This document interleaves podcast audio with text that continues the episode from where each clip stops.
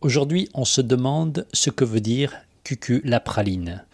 Le terme praline proviendrait du duc du Plessis du Pralin. C'est visiblement son cuistot qui aurait eu l'idée de faire revenir des fruits à coque, des amandes, des noisettes, dans un sirop de sucre afin de confectionner ces petites sucreries roses dont les boulangers truffent leurs brioches. Quel rapport avec le terme cucu? Alors aucun pour l'instant, mais on va essayer d'enquêter. Un jour, euh, aux Seychelles, ce cher duc, qui était dans la marine de ce bon roi de France au XVIIe siècle, a laissé son nom de Pralin à l'une des îles euh, de l'archipel dont il a été administrateur colonial. Lorsque le duc est revenu, à la fin de son mandat en métropole, il aurait ramené de cette île des fruits endémiques, de grosses noix de coco qui, vous le savez peut-être, sont nommées là-bas des coco-fesses, car leur forme un gigantesque hommage à des fesses, vraiment, ça ressemble à des fesses. À partir de là, il y aurait eu un jeu de mots qui se serait développé où le terme coco aurait glissé phonétiquement vers cucu, glissement qui ferait également référence d'un point de vue lexical à la forme des fesses de la noix. On aurait rajouté la praline pour ne laisser aucun doute sur l'objet évoqué. Bon là, ce sont toujours des hypothèses. Oui, mais le qualificatif cucu fait référence à quelque chose de naïf, niais, gauche, emprunté, peut-être. On sait que ça pourrait être le cuistot, inventeur de la praline, qui lui aurait eu une simplicité dans ce qu'il fait. Il aurait été un peu bébête ou maladroit. D'où Cuculapraline, vous êtes un peu naïf. Alors, on parle de Cuculapraline aujourd'hui car on reçoit Laure qui a ouvert une entreprise, une chocolaterie à Melbourne qui s'appelle Cuculapraline. Bonjour Laure. Bonjour, bonjour Cyril. Laure, qui es-tu et, euh, euh, déjà, quand est-ce que tu es arrivée en Australie? Alors, je suis arrivée en Australie en novembre 2012. Euh, mhm. Depuis là, je suis française, mais j'habite en Belgique. D'ailleurs, c'est là où j'ai appris à faire du chocolat. et donc, je suis arrivée en 2012 et mon conjoint m'a rejoint en février 2013. Donc, avant de venir en Australie, qu'est-ce que tu faisais? Alors avant de venir en Australie, euh, j'ai fait des études d'ingénieur, puis une thèse, et puis j'allais de contrat en contrat en recherche, euh, en recherche, et euh, j'en avais un petit peu marre, et j'avais envie de de faire quelque chose d'autre de ma vie, d'avoir avec pour projet d'avoir ma propre entreprise un jour. et j'ai rencontré mon conjoint actuel à cette époque et qui avait aussi les mêmes envies, objectifs. Et on se demandait bien ce qu'on pouvait faire. On aimait bien manger tous les deux. On aimait bien tout ce qui était français, européen. Et puis on était en Belgique et on s'est dit ah le chocolat, pourquoi pas? Euh, Et donc on a, on s'est lancé dans un projet euh, de reconversion. Euh, donc lui était en déplacement tout le temps, donc j'ai pris des cours du soir. C'était plus simple pour moi et puis j'ai vraiment beaucoup aimé ça. Et à la fin de ma formation, j'ai eu une opportunité de venir en Australie pour faire du chocolat. D'accord, donc tu as été formé euh, à la fabrication du chocolat euh, complètement, c'est depuis la technique, depuis la, recherche des, ressources peut-être, ou euh, tu savais tout faire quand tu arrivé en Australie? Alors, quand on, dit être formé en chocolat, donc prendre des cours de chocolaterie, avoir une qualification, c'est on part de la matière première chocolat, donc on n'apprend pas à fabriquer le chocolat. Ça, c'est un autre métier qui est de plus en plus en vogue avec tout ce qui est bean to bar. Euh, mais euh, c'était apprendre à euh, se servir du chocolat comme matière première pour le transformer en tablettes, bonbons, mendiants, tous les produits dérivés du chocolat. D'accord. Donc vous êtes arrivé en Australie pour toute autre raison, j'imagine?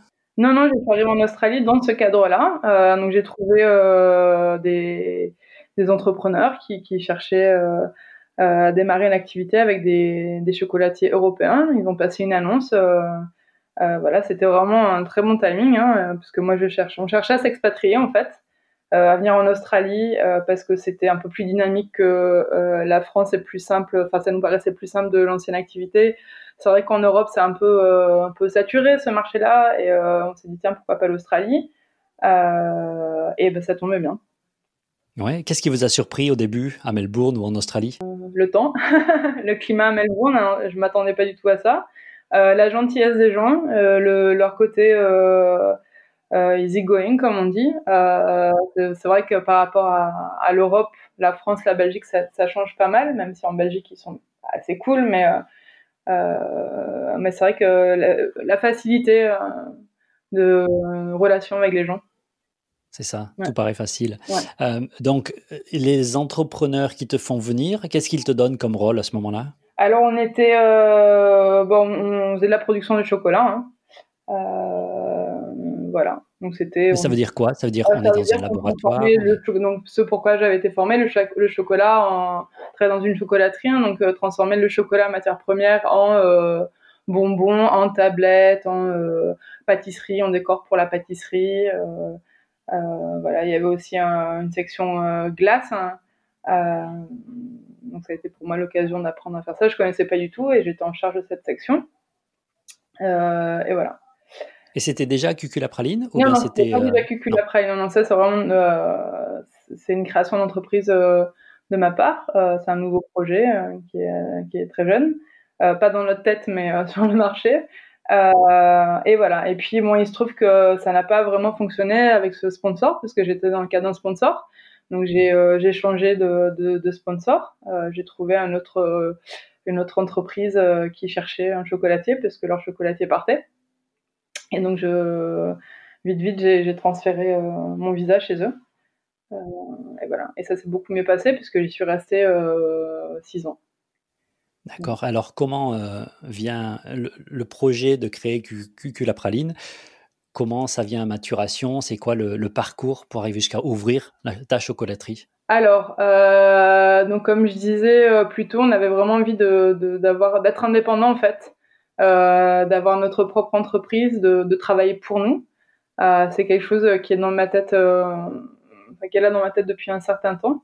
Euh, et, euh, puis bah, quand on s'est rencontrés, on avait vraiment la, la même idée. Donc, euh, donc voilà, ça c'est l'idée d'être indépendant. Après la chocolaterie, ben, lui est assez créatif en fait. Donc il, quand il a vu comment travailler le chocolat, euh, il s'est dit ah on peut faire plein de choses, on peut faire des sculptures, on peut faire euh, euh, des, bonbons décorés comme on veut. donc c'est dit ça, c'est un bon projet parce que parce qu'on peut on peut faire parler notre créativité. Hein. Euh, donc à la base, on voulait avoir notre notre boutique euh, au, tout début, début, début quand on s'est rencontrés, et puis euh, et puis et puis bah, Internet était devenu de plus en plus facile d'utilisation. On s'est dit tiens, on va pas s'embêter avec une boutique, on va faire ça en ligne. donc voilà. après, bah, pendant que on était en tout le moment où on était en Australie, on a euh, on a mûri le projet en fait, chercher des ce qu'on allait vendre, quel type de tablette on allait faire, est-ce qu'on devait faire autre chose que des tablettes. Euh, si on vend en ligne, le problème c'est la, durée de vie. Donc euh, c'est vrai les tablettes c'est pas mal parce que ça a une durée de vie de 4 à 6 mois, voire plus même. donc c'est facile à transporter, ça se casse pas. voilà. on a pas mal travaillé sur le packaging aussi parce que lui est, designer. il a une formation de de designer, graphic designer. Donc, euh, on a développé pas mal le packaging. Euh, puis voilà, puis les années ont passé. Hein. Euh, donc ça, c'était en quelle année? Bah, Depuis toujours, je dirais. Enfin, depuis qu'on est en Australie. on a travaillé sur le packaging, sur, les parfums. Vraiment, chaque fois qu'on avait un petit peu de temps, on, a, on essaie d'avancer, quoi. Et l'ouverture officielle L'ouverture officielle, c'était début février. Ouais, ouais, donc c'est vraiment tout récent. Hein, comme, 2020 euh, ou 2019 2020, 2020. 2020, d'accord, donc c'est vraiment tout nouveau. Et euh, c'est là que je t'ai vu apparaître sur un, des groupes Facebook euh, des Français. comment vous avez choisi? Qu'est-ce qu'il y a derrière le nom Cucula Praline Qu'est-ce qu'il y a derrière le nom? Je pense qu'il y a une soirée un tout petit peu arrosée où on divaguait comme ça. On était en Belgique, on divaguait après quelques verres de vin. Et c'est vrai qu'en Belgique, bonbon, un bonbon de chocolat, ça s'appelle une praline. Euh, et euh, donc on jouait comme ça avec les mots. Et puis tiens j'ai dit oh tiens cucula praline euh, ah ouais ça serait pas mal ah ouais ça serait pas mal. Ah ouais non non ça serait vraiment bien. Et voilà puis on l'a gardé au fond de notre tête et on l'a gardé comme ça. Et puis c'est ressorti un jour. On s'est dit ah ouais on va on va se servir de ce nom parce que ça fait c'est joli c'est un peu décalé. Justement on va faire quelque chose qui est pas du tout cucula praline euh, en anglais, ça peut sonner pas mal. Peut-être qu'ils comprendront pas, mais à l'oreille, ça sonnera bien. Et puis la praline, c'est quand même euh, euh, lié au chocolat. Comment il est prononcé par l'Australien? Il prononce pas trop mal en fait, hein, bizarrement. Donc oui, il dit cucula praline, on va dire. après, quand on voit notre logo, on voit pas forcément le QQ, on voit surtout la praline. Donc, ils vont appeler ça la praline, mais mais mais finalement, c'est pas très grave. Voilà. Après, on leur explique un peu l'histoire, ce que ça veut dire en français, et ça les fait sourire. Donc, ils trouvent ça plutôt pas mal, ouais. Alors, vous avez plusieurs gammes de produits. Euh, euh, on va en parler, qu'est-ce qui marche, qu'est-ce qui marche moins? Donc, vous parlez d'un chocolat fabriqué à la main, résultat de longues sessions d'essais, d'ajustements, de procès, de modifications et surtout de dégustation. Comment ça se passe, les dégustations, pour euh, faire les choix? Alors, on a déjà un peu des idées sur ce qui marche en termes de... d'accord entre un chocolat de tel type et une noix ou un fruit, ou enfin poudre de fruits, parce qu'on travaille sur des produits euh, non périssables, euh, épices, euh, etc. donc on part déjà avec une idée, on fait un test avec une première recette, technique, on goûte. On goûte, et puis si ça va, ça va. Si ça va pas, on recommence, on fait des proportions. Et, et c'est quoi un chocolat raté Raté? Il y a un chocolat raté trop sucré euh, ou quelque chose qui s'accorde pas bien, euh, je dirais, genre une, une, épice qui laisse un, un fond de, un, arrière-goût en bouche qui va pas qui est dosée trop forte ou euh, mais il n'y a pas vraiment de chocolat raté puisqu'on sait à peu près vers où on va. Euh, on essaye de rester assez euh, classique euh, parce que je pense qu'en Australie ils sont assez ils sont pas encore prêt à l'aventure comme en Europe où on teste des combinaisons de parfums de goût euh, assez euh, euh, exotiques, on va dire. et puis de toute façon, ce qui se vend le mieux, c'est des choses assez classiques. alors c'est quoi par exemple? Les mélanges chocolat et noix, chocolat noisette, chocolat amande. Ici, ils ont un truc qui s'appelle honeycomb que je connaissais pas du tout avant d'arriver, qui est plutôt américain, je crois, mais c'est assez populaire en Australie, qui a un, un sirop de sucre et de miel cuit et puis auquel on ajoute euh, du bicarbonate pour faire gonfler euh, l'ensemble. Mhm. Et après, quand ça refroidit, ça durcit, ça fait comme une ruche d'abeilles, euh, d'où le nom honeycomb. donc, massa mélangé à du chocolat noir, c'est très très bon. En petite quantité parce que c'est assez sucré, mais si on fait ça avec du très bon miel et du très bon chocolat, ça donne quelque chose de d'assez surprenamment bon. Euh, Alors je vais partager des noms qui ont été traduits hein, en français, mais noix de coco torréfiée biologique, chocolat au lait. Mais il y a plus exotiques comme la myrte natif de citron, du croquant aux fraises et noix de cajou, matcha bio, poivre d'Alep, qui euh, sonne très bon. Alors et puis un design remarquable, hein, euh, donc soit dans les noirs pour pour tout ce qui est chocolat noir, avec une belle couleur du pays d'où ça vient, si je comprends bien, donc l'Ouganda, Dominique, Équateur, etc. Comment vous euh, sélectionnez vos matières premières? Alors, comment on sélectionne nos matières premières? On, a, on, est, on est dans, dans, le métier depuis un moment en Australie, donc on, commence à bien connaître les fournisseurs euh, de qualité. Euh, en fait, vous les achetez en Australie, vous les importez pas? Euh, bah, c'est des importateurs qui, donc des, des, des, entreprises food service euh, qui, qui, importent le chocolat pour les chocolatiers en Australie. Euh, voilà. Euh, et euh, on travaille avec une marque en particulier de chocolat belge. Donc on travaille avec du chocolat belge de couverture, qui est la meilleure qualité de chocolat qu'on puisse avoir, parce que c'est le un teneur minimum en beurre de cacao. Euh, et euh, voilà, pour tout ce qui est noix, épices, on travaille avec des entreprises australiennes aussi. Euh, melbourneiennes, on essaie, puisqu'on est basé sur Melbourne, pour éviter. Euh, enfin, si on peut travailler avec du local, se supporter entre business locaux, bah, c'est tant mieux. voilà, donc on, a quand même d'adresse. Est-ce que le climat a un effet sur la fabrication, tout comme ça pourrait avoir sur le pain et on fabrique pas de la même façon selon le climat? Oui, oui, tout à fait. Euh, je pense que est, il est plus simple de fabriquer à Melbourne qu'à Brisbane. Euh, le chocolat n'aime pas l'humidité, le chocolat n'aime pas la chaleur. Euh, donc euh, c'est pour ça. Par contre, les cacao, euh, les, les, arbres, les cacaotiers, eux aiment l'humidité et la chaleur. Donc euh, c'est pour ça que le, les, les, fèves de cacao sont croissent en, dans les zones tropicales et le chocolat est fait en général en Europe où c'est un climat plus tempéré. Euh, les chocolateries euh, sont en général en Europe dans des zones tempérées euh, parce que le chocolat est très sensible à la chaleur et à l'humidité. Alors le cacao, on le ramasse sur des arbres qu'on appelle le cacaoyer en français. Est-ce qu'on en trouve c'est aussi appelé cacaotier en fait, c'est les deux termes. Est-ce qu'on en trouve en Australie des alors il y en a dans le nord du Queensland, il me semble. Il y a un petit peu de chocolat qui, qui, vient, qui a pour origine l'Australie. Euh, c'est pas encore très commun, mais ça c'est en train de se développer. Hein. Comment vous utilisez l'image de la France ou de la Belgique dans votre euh, marketing?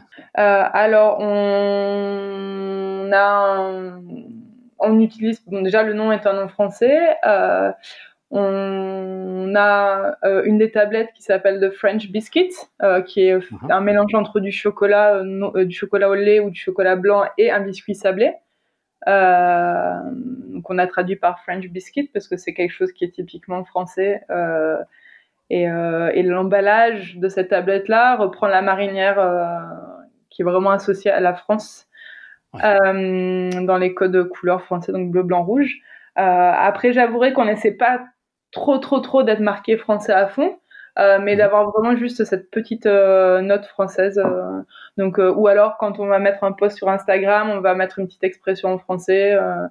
Et vous pensez utiliser les canaux français, de festivals français, de l'ambassade, des choses comme ça pour représenter un peu la France ou oui, c'est aussi, c'est aussi dans les projets. Bon, bien évidemment, en ce moment, c'est un peu compliqué, mais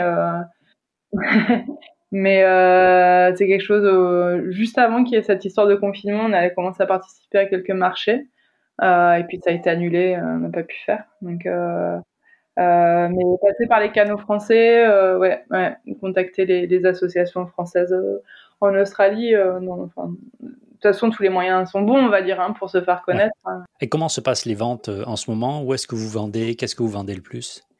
Alors, comment se passent les ventes? C'est, on va dire que c'est assez calme. Hein. Euh, on débute pas dans des conditions faciles, mais euh, euh, on a quand même quelques quelques commandes. Euh, donc, pas mal de d'entreprises euh, de coffrets cadeaux, hamper. Mmh. et oui, parce que les, les, gens avec le lockdown, en fait, euh, s'envoient pas mal de coffrets cadeaux pour se réconforter. Donc ça, ça marche pas mal. Euh, après, euh, bah, on a un petit peu vendu à Pâques euh, des gens qu'on connaissait, de bouche à oreille. On, essaie de se faire connaître sur Internet. Euh, et on vend aussi à quelques cafés et délits sur Melbourne et dans, dans, dans, la région Victoria.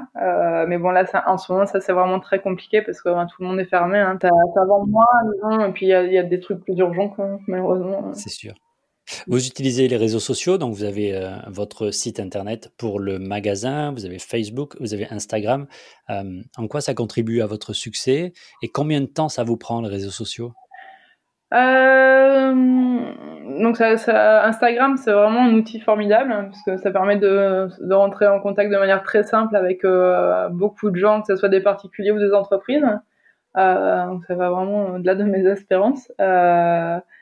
Et ça, ça, fonctionne vraiment Vous voyez grossir euh, grâce aux réseaux sociaux Après, après c'est pas non plus. Euh, on, attend un effet boule de neige, si on peut euh, appeler ça un effet boule de neige. je pense qu'en ce moment, c'est un peu biaisé avec tous ces trucs du Covid. Vraiment biaisé, mais c'est vrai que ça, c'est assez efficace. C'est vraiment efficace. ouais, on, on, rentre en contact avec pas mal de gens. Il faut passer le message que le chocolat, ça remonte le moral. C'est bon pour plein de choses, surtout quand on est isolé. c'est il y a une communauté de chocolatiers en Australie? De plus en plus, quand, quand on arrivait, il y avait vraiment euh, personne, on va dire. Enfin, c'était. Euh, je, je, pense qu'il y avait Cadbury, il y avait Lint, euh, il y avait quelques boutiques de chocolat dans Melbourne. Et un peu, je pense un peu à Sydney, un peu. Je connais pas très très bien le marché de Sydney, mais à Melbourne, il n'y avait pas grand grand monde. Et puis, euh, et puis au fur et à mesure des années, on a vu de plus en plus de chocolateries euh, qui, qui s'ouvraient, qui s'ouvraient. On s'est dit, là, ça devient vraiment euh, compétitif, hein, concurrentiel, on va dire. donc oui, il commence à avoir une, une communauté de, de, de, chocolatiers qui, qui, grossit de plus en plus, surtout à Melbourne. Enfin, je connais bien le milieu melbournien. beaucoup, beaucoup de business qui s'ouvrent, hein. quelques-uns mm. qui se ferment. voilà, il faut trouver sa place. Qu'est-ce qui euh, pourrait vous arriver de mieux entre maintenant et euh, pas de trois mois, dans les trois prochains mois? Ben, pouvoir vraiment avoir une entreprise viable, en vivre, ouais, dégager un salaire. Votre activité principale à tous les deux? Euh, non, donc mon, copain, lui, euh, mon copain, mon conjoint étant est employé, donc il travaille pour euh, une entreprise qui, donc c'est l'entreprise qui me fournit le chocolat, hein, pour une entreprise de food service.